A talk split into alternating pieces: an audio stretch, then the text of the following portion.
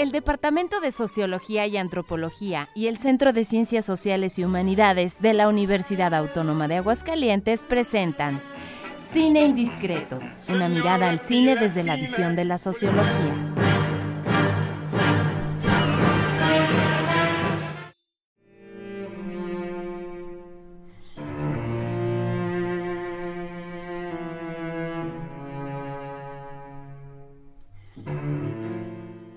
¿Qué tal? Muy buenas tardes, querido público Cine Indiscreto. Aquí estamos transmitiendo desde las instalaciones de Radio Universidad y desde la frecuencia del 94.5 FM, hoy día 7 de noviembre, mi estimada Isabela, ¿cómo estás? Bien, profe, feliz, feliz porque se vienen sorpresas y tenemos un invitado especial. Sí, ya estamos ya este, muy cerca de concluir eh, eh, pues ya este año, nos quedan dos mesecitos. Y se acerca nuestro aniversario. Ya, sabes qué le vas a pedir al niño Dios, mi querida Isabela. Eh, tengo una lista larga.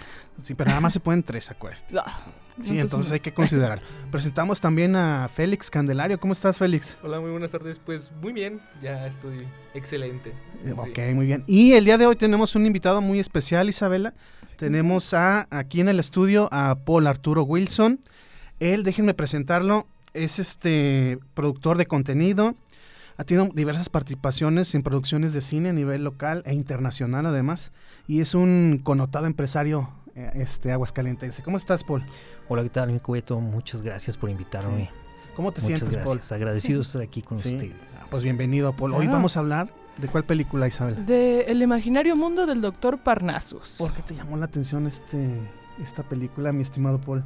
El imaginario del doctor Parnassus es una película que habla sobre todo de la toma de decisiones en la vida. Es algo importante para saber, eh, ustedes saben que en cada día, en cada momento, siempre se toma una decisión. ¿Voy a ir a la escuela o no voy a la escuela? ¿Voy a tener este trabajo o voy a hacer este trabajo?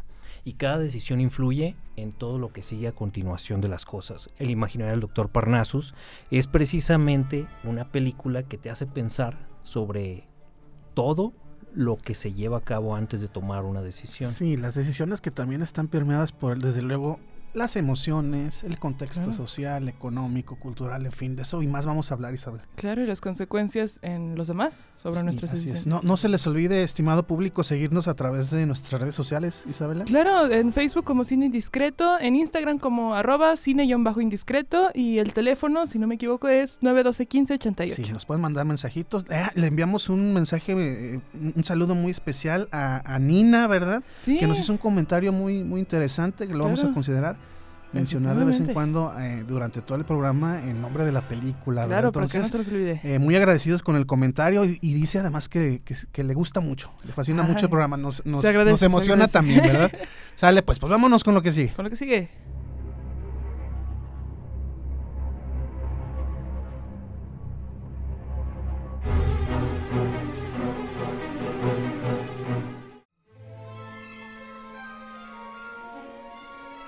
La película.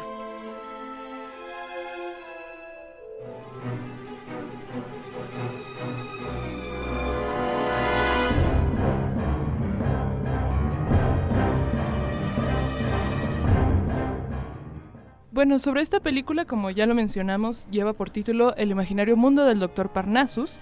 Se estrenó el 16 de octubre del 2009. El director es Terry William eh, ha tenido varias nominaciones, como el premio Oscar al mejor diseño de producción. Y la sinopsis es, el doctor Parnassus, el líder de un espectáculo artístico viajero, guarda un oscuro secreto. miles de años atrás, él le vendió el alma de su hija Valentina al diablo. Ahora el demonio quiere cobrar su recompensa y con el fin de salvar a Valentina, Parnassus debe hacer una apuesta final. Híjole, es una, eh, un planteamiento muy interesante. Ya eh, nuestro invitado Paul acotaba en este asunto de la toma de decisiones. Mm, también me pongo a pensar un poco antes de iniciar con, el análisis ya profundo de la toma de decisiones, desde lo que tenemos que situar al actor social en, esta, desde luego en esta toma de decisiones. Eh, yo también me pongo a pensar un poco y inmediatamente me, eh, relaciona esta historia con todo este mundo social que está en las calles, los artistas callejeros, los, los circos, eh, las compañías de danza que constantemente se encuentran este, viajando, que no tienen un lugar fijo, una residencia, las implicaciones que conlleva eh, presentar un espectáculo de este tipo, ¿no? Paul. Precisamente en la película se habla un poco sobre una, una presentación de cirqueros ambulantes, ¿sí? Eh, eh, salió en 2009, pero esta película es muy interesante porque fue la última película que hizo Heath Ledger. Tal vez lo recuerden como el Joker de la película de... Um, ah, el Caballero de la Noche. El Caballero de la Noche. Pero esta película es cuando, cuando muere a mitad del 2008 y la película se iba a quedar ahí, o sea, no la iba a seguir. Terry William dijo, ¿saben que Ya no quiero hacer nada, ya este se acabó, pues se murió el personaje principal hasta cierto punto. Pero eh, su hija, la hija de Terry William, lo, lo, incitó a, continuar con la producción. Entonces llamaron a tres más de los amigos muy cercanos a, a Heath Ledger, que es mm, Johnny Depp, es Jude Law y es este.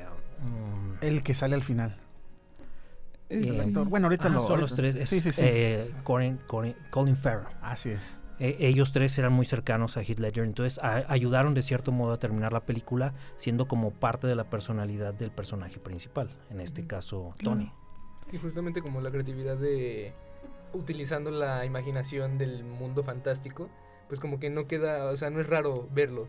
Digo, ya vimos toda la rareza detrás del espejo, y pues no es raro pues ver a una persona siendo interpretada por distintas actores, ¿no? O sea, claro. Es una película que desde luego mm, es muy abarcante en el sentido de que cualquier persona que la vea le va a impactar inmediatamente porque tú te puedes posicionar como actor en esta, precisamente, eh, en este escenario, en este eh, circo ambulante y el, digamos, uno de los elementos principales que sería el doctor, pero además el espejo, el espejo en sí, que te va, de un, es una puerta de entrada a, a, este, a, la fantasía, a, tu propia, a tus deseos. A los deseos internos de cada persona. Quieres ser famoso, quieres vivir eternamente, que fue lo que le pasó precisamente al doctor Parnassus. Eh, quieres ser, quieres tener una familia, que es lo que quería tener, por ejemplo, otro de los personajes que es Anton que es el que estaba enamorado de ah, la hija de, la hija del doctor Parnassus. Eh, entonces, eh, yo creo que vale la pena para, para este un mensaje para el público sin indiscreto que, si no la ha visto la vea.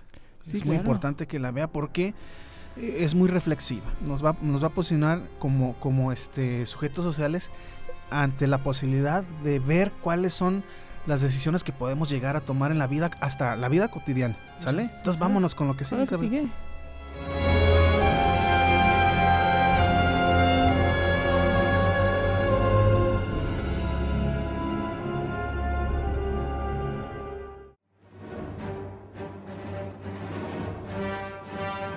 El análisis.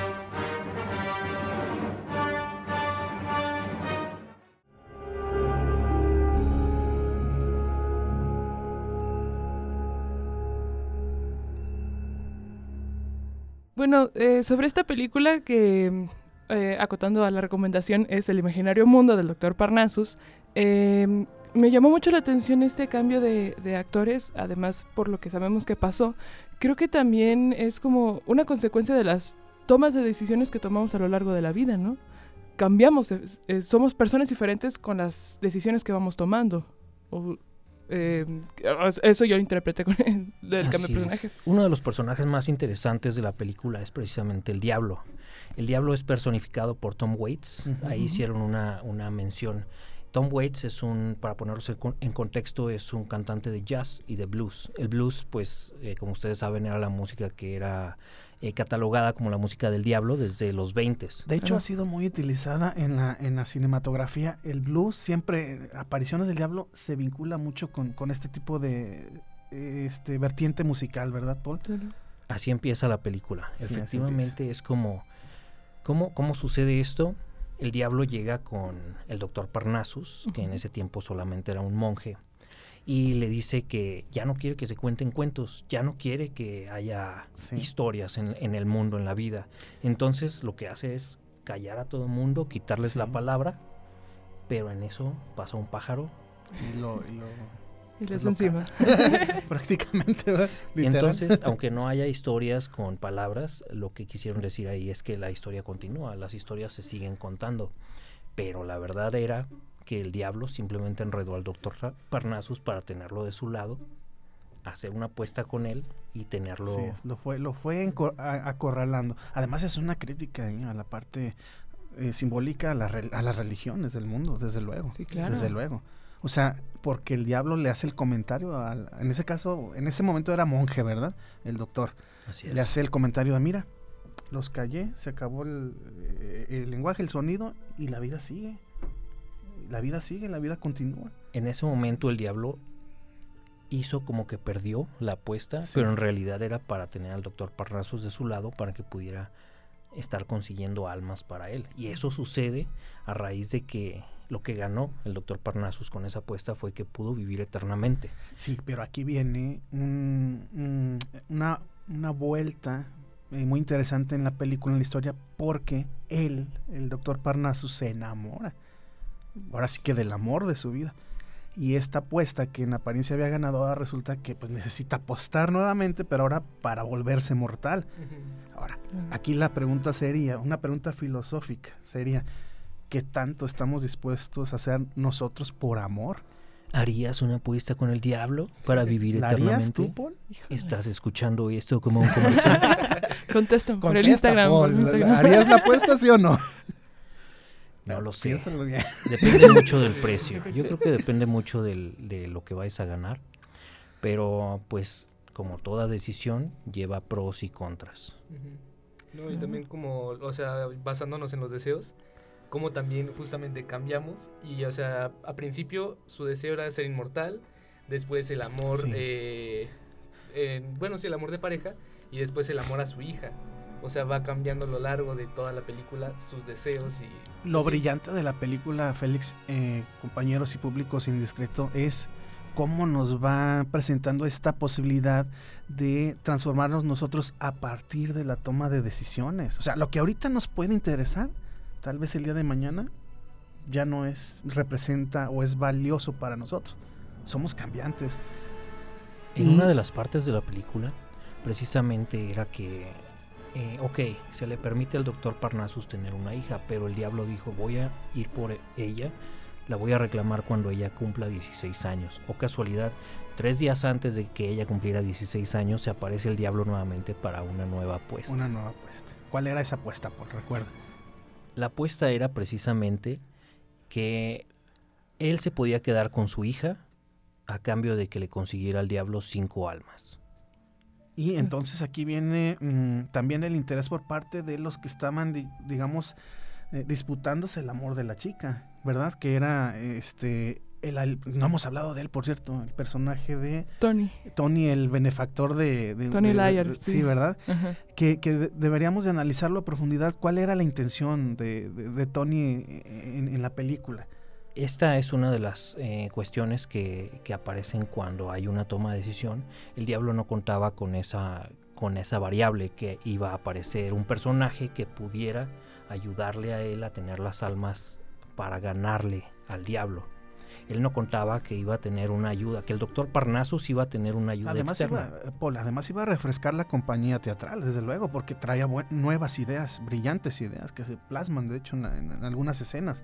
En primera instancia, el diablo dejó vivir al doctor Parnassus más de mil años precisamente porque él sabía que iba a llegar un momento en que la gente ya no iba, ya no le iba, ya no iba a escuchar las historias y él iba a quedar olvidado. Se iba a agotar, ¿verdad? El argumento del doctor Parnassus, pero esa variable que bien mencionas, Paul, no contaba con el salvamento de este, de este hombre y que a la postre iba a potencializar de nuevo o a refrescar de nuevo la compañía teatral. y, es algo que se ve ahora sí que hoy en día que, por ejemplo, tenemos estas leyendas o historias de Zeus, Poseidón, mitologías, que luego pasamos a religiones actuales y hoy en día podrían ser cambiadas o casi de estar a la par de los superhéroes que ya tenemos superhéroes que básicamente son como religiones, ¿no? O sea, tienen como la misma estructura en sus historias. Claro. Se va reinventando todo. Ahora, no sé si a ustedes les ocurrió, pero si tuvieran la posibilidad de cruzar ese espejo, ¿cómo se imaginarían su, su mundo?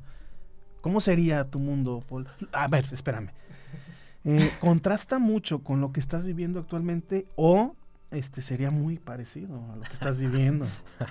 Personalmente creo que he tratado de vivir la vida haciendo lo que me gusta, sin, eh, bueno, vamos a ponerlo en términos más prácticos, mm, no tener un trabajo o no hacer un trabajo que no me gusta, incluso no tener un cliente que, con el cual yo no me siento satisfecho, es como poco a poco eh, las cosas se van acomodando sin necesidad de tener que hacer un trato con el diablo. Así es. Hay que considerar también estas variables que tienen que ver con, con las estructuras sociales, económicas que nos permean, Paul, desde luego. Este, son muy coercitivas en ocasiones los sistemas, las estructuras, y habrá personas que ahorita nos están escuchando eh, que desearían cruzar ese espejo y vivir un, y vivir un mundo diferente, pero ahorita están viviendo en un espacio, en un momento donde no quieren estar. Claro. Llámese en las variables familiares, laborales, culturales, en fin, ¿verdad? Algo que me hizo pensar mucho esta película eh, con esta toma de decisiones tan brutales, creo que es sobre la jaula de hierro y el espacio de libertad. Como es eh, más por el personaje de Valentina, cuando ella decía, es que yo quiero escapar, pero no puedo porque tengo esto en el tobillo y eh, varias razones. Pero al final vemos que pudo escapar en cierta parte. ¿Hacia dónde? Ah, e, es que me hace pensar como e, estas decisiones las tomamos dentro de la jaula de hierro y, el espejo nos da esta vista lo que nos hace feliz y es nuestro espacio de libertad. Pero ¿por qué llegar? a ver, la pregunta sería, perdón. Lo que quiere decir ella es que más bien tomar las decisiones ya estando afuera, sin tener que estar adentro de la jaula de hierro para saber hacia dónde, hacia dónde se dirige o, utilizando el espejo. ¿De verdad necesitaríamos el espejo para vivir un mundo que queremos vivir? ¿Lo necesitamos o nos estamos boicoteando nosotros mismos? ¿Qué estará se pasando? va creando en el momento, ¿no? En el momento que lo vives. Son, son preguntas filosóficas. o sea, ya estamos profundizando, ya nos falta aquí un, un tecito. o como dicen, ¿no? Quizás lo que deseamos no es lo que necesitamos, que es muy distinto. Así es. Híjole, eso también. ahorita que yo estaba recibiendo Paul aquí en el departamento de sociología, me hacía la pregunta de cómo me sentía yo en el departamento. Me siento bien, pero es una pregunta muy profunda. Imagínate, o sea, imagínense, auditorio, o sea, estar en un lugar, un espacio laboral que no estás disfrutando, debe ser, ahora sí que, un infierno. Debe de serlo. Chale, los, los tengo así como que muy, pensativos. Pero es que es lo que nos ofrece la historia ¿eh? de, de, Parnasos. Es desde luego lo que nos ofrece. Hacer lo que les gusta, jóvenes, no importa el costo. bueno, pues vámonos con lo que sigue.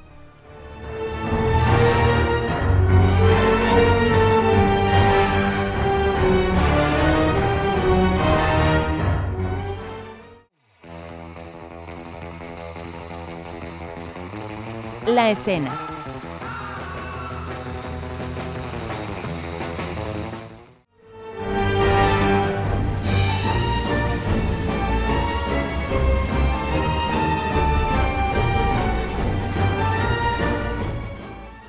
Mm, respecto a la escena de esta eh, película que yo elegí, eh, El imaginario mundo del doctor Parnassus, es una escena muy corta, pero es una, es una, mm, es una frase muy lapidaria por parte de, uno de los integrantes de la compañía teatral, es el enanito.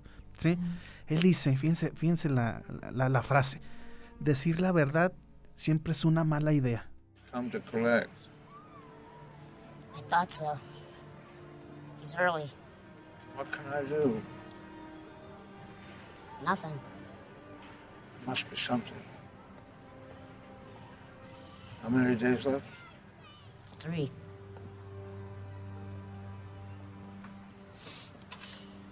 You know, you're gonna have to tell her soon.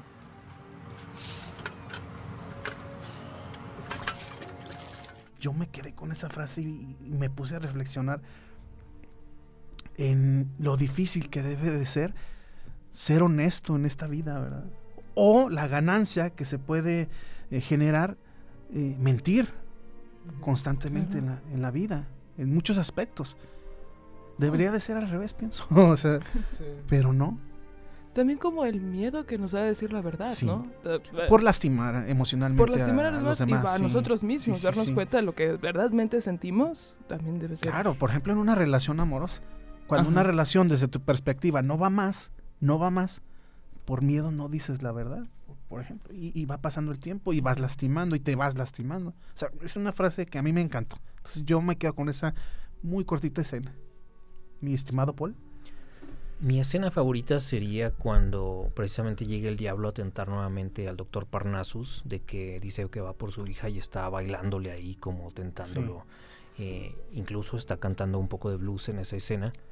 Eh, pero es precisamente estas escenas que son para los adictos a lo que sea, adictos a las apuestas, adictos al dinero, a las drogas, al alcohol, etcétera. Es como estar tentando nuevamente y así es como termina la película en una en la escena final termina como llega el diablo y qué onda quieres otra apuesta sí y, simbólicamente la sonrisa del doctor de, es un niño y Percy Percy es el enanito Percy le pega así como enfócate estás trabajando sí, ¿no? claro claro claro. Sí sí sí es la conciencia. Él, él, representa la conciencia sí era, su, su Pepe Grillo de alguna forma.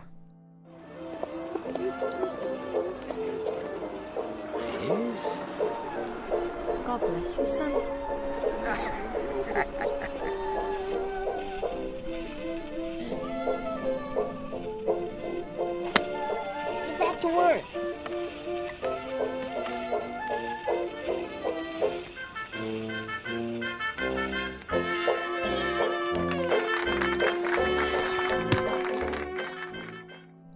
Félix.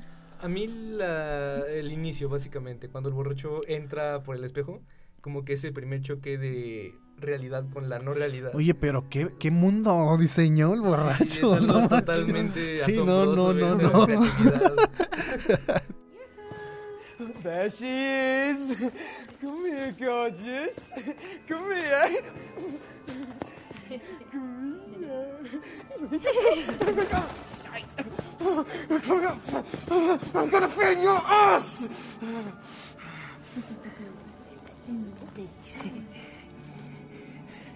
Come here, gorgeous.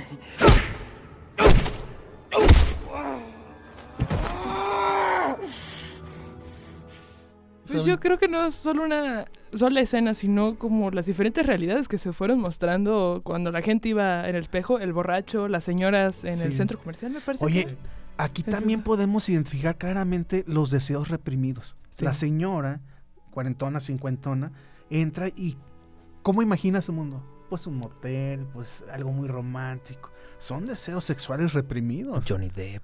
Johnny Depp. sí, claro, tenía que aparecer ahí, ¿verdad?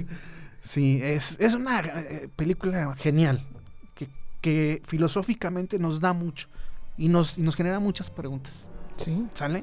Pues vámonos con lo que sí. Lo que sí.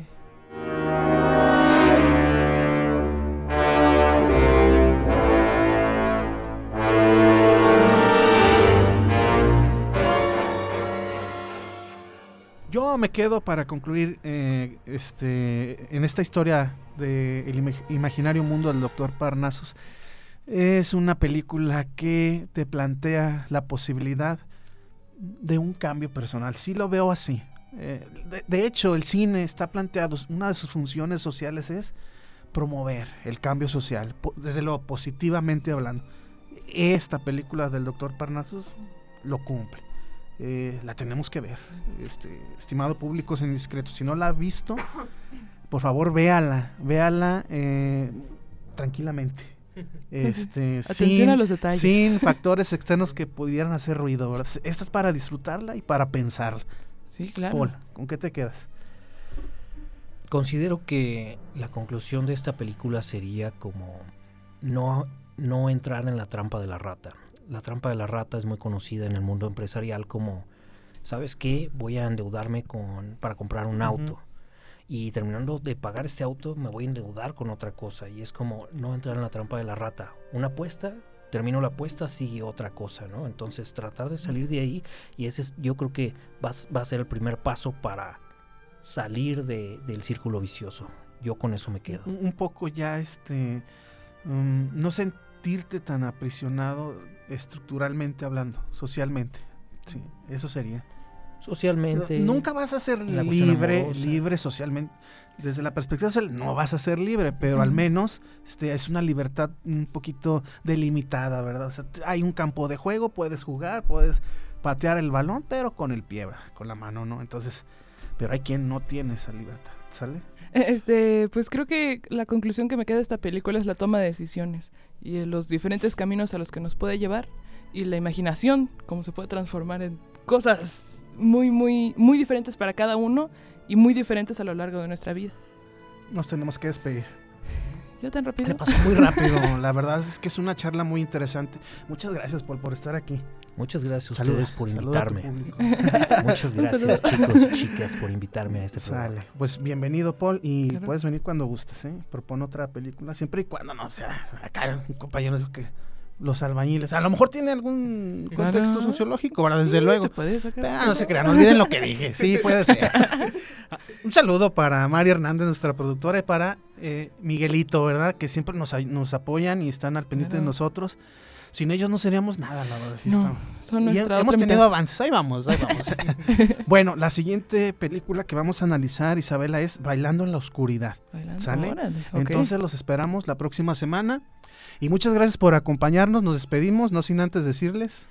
Hasta, la, vista, baby.